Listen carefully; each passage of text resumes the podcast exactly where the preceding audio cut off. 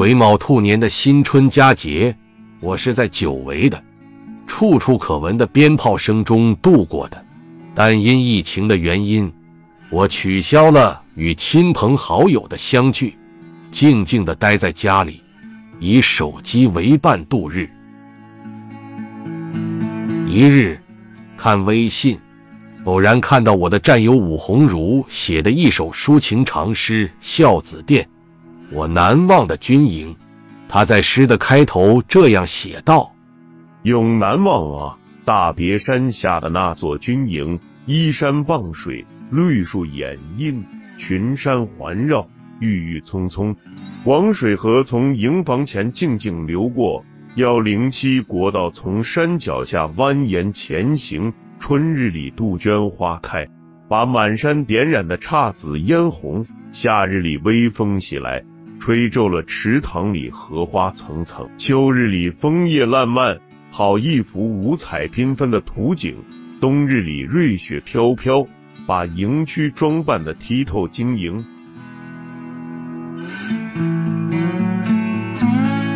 读着读着，我仿佛看到了的一幅清晰的素描风景图。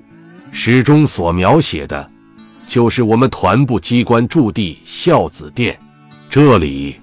也是上世纪七十年代，我作为职业新闻工作者曾经生活过的地方。说起孝子殿，我就想起了住在团部机关附近、借用民房居住的五连。说起五连，我就想起记忆深处的两件事来。简言之，都是战士与火车的事儿。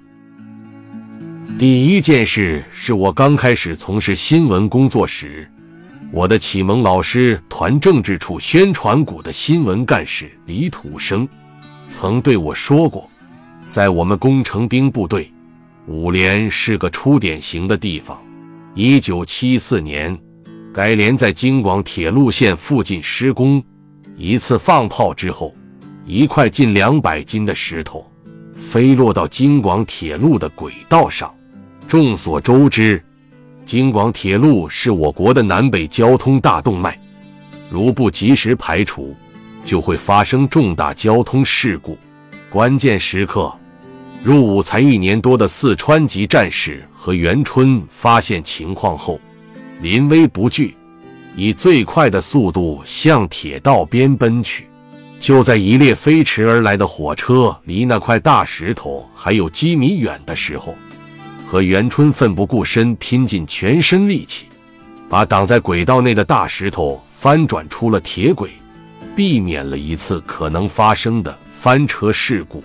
事后，上级党委给何元春记了二等功。新华社发通稿，播发了何元春的先进事迹。第二件事发生在一九七八年。我曾了解到五连在京广线孝子店车站英勇扑火救火车的事迹。这年元月二日中午，一列满载货物的列车在京广线上由南向北即将驶过孝子店车站。车站助理值班员王祖贵突然发现列车第四节车上起了火。值得一提的是。这是一趟货运列车，在孝子店车站是不停的。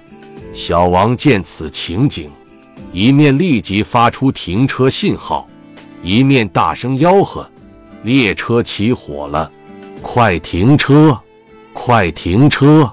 列车紧急刹车后，继续冲出一里多，才停了下来。列车的紧急刹车声。像警钟般传到了驻扎在一里多外的孝子店村里的五连。那时的元旦是一天假，因那一年的元旦是星期天，元月二日顺延补休。假日执勤的王美元和冯宝成看到火光，立即奔向连部报告。副指导员江成生听说火车着火，立即吹响了紧急集合哨声。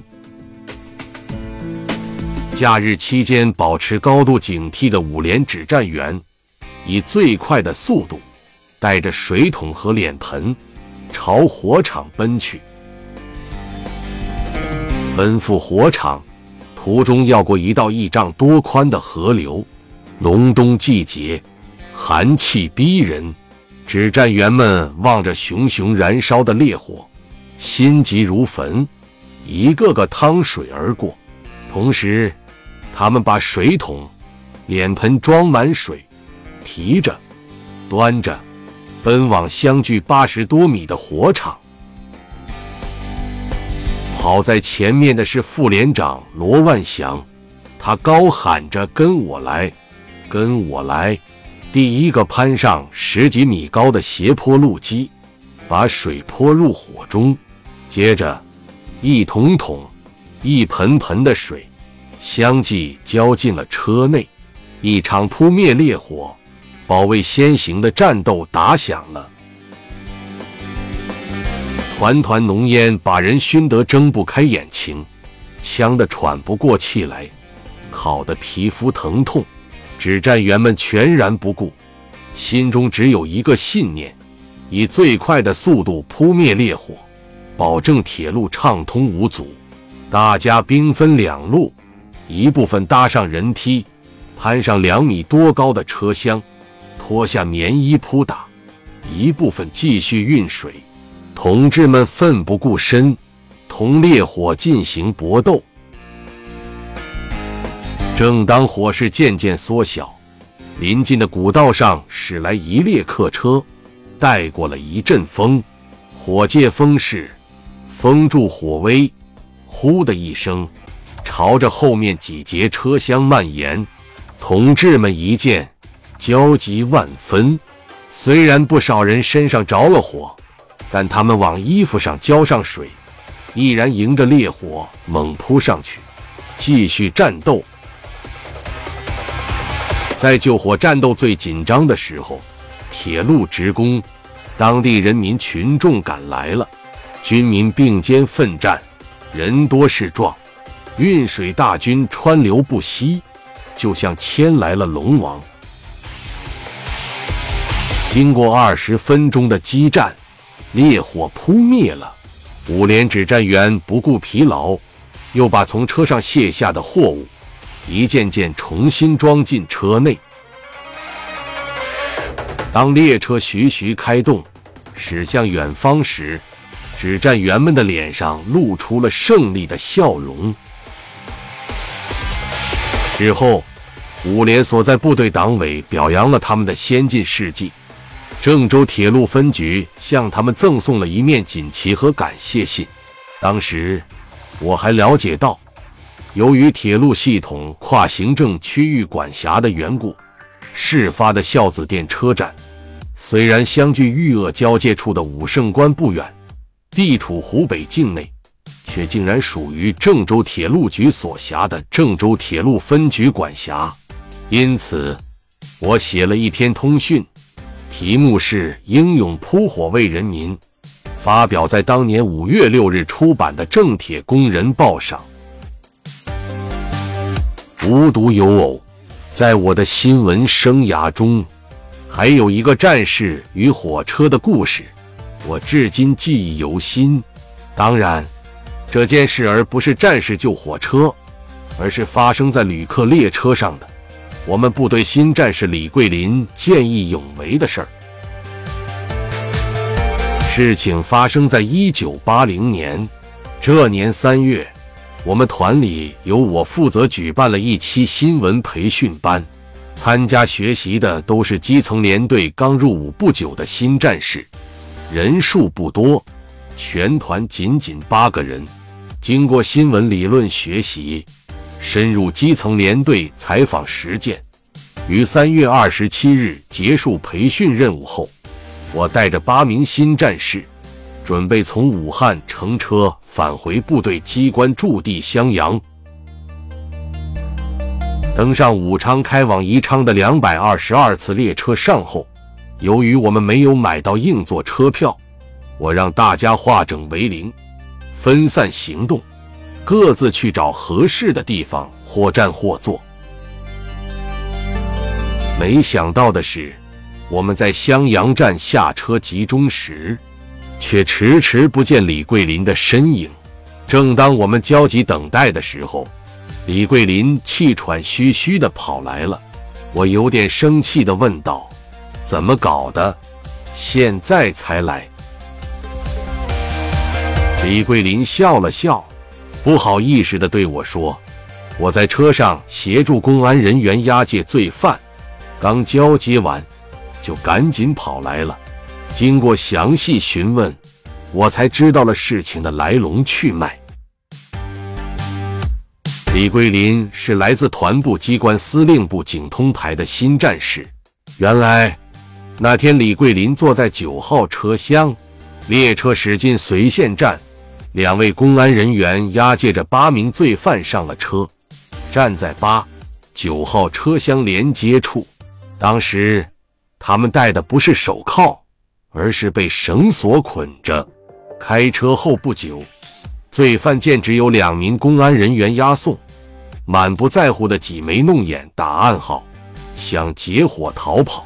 不一会，一名罪犯磨断了身上的绳索，拼命为其同伙解脱。公安人员当即制止，却被其余七名罪犯阻挡。他们狂叫。跳不下去，就在车上拼杀一场。在人民的列车，岂容罪犯逞凶狂？李桂林心里这样想着，一个箭步冲了上去，扭住了正在为其同伙解绳的那名罪犯的胳膊。这个罪犯嚣张地说：“你一个当兵的管得了吗？”李桂林义正辞严地回答：“打击罪犯。”维护治安，正是军人的职责。我在部队学过擒拿格斗，今天算是派上用场了。怎么样？再试试。该犯企图反抗，公安人员趁势赶上前来，用绳子捆住了他的双手。其余罪犯一看有解放军助阵，吓得一个个耷拉下了脑袋，再也不敢乱动。在旅客的赞扬声中，李桂林协助公安人员押送这伙罪犯，直到襄樊金襄阳站，交给了早已等候在车站的公安人员。大家听李桂林这么一说，都为他伸出了大拇指。好样的，小李！回到部队机关后，李桂林受到了部队首长的表扬。我也为他写了一篇稿子，分别发表在军区战斗报和湖北日报上。后来，这篇稿子还被编入总后政治部的连队政治工作教材。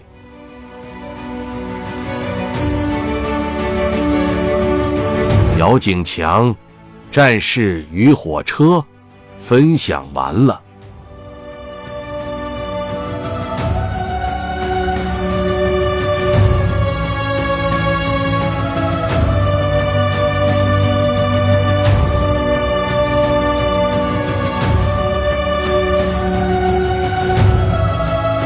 读美文品人生，看世界，打开心灵的锁。小伙伴们，下期再见。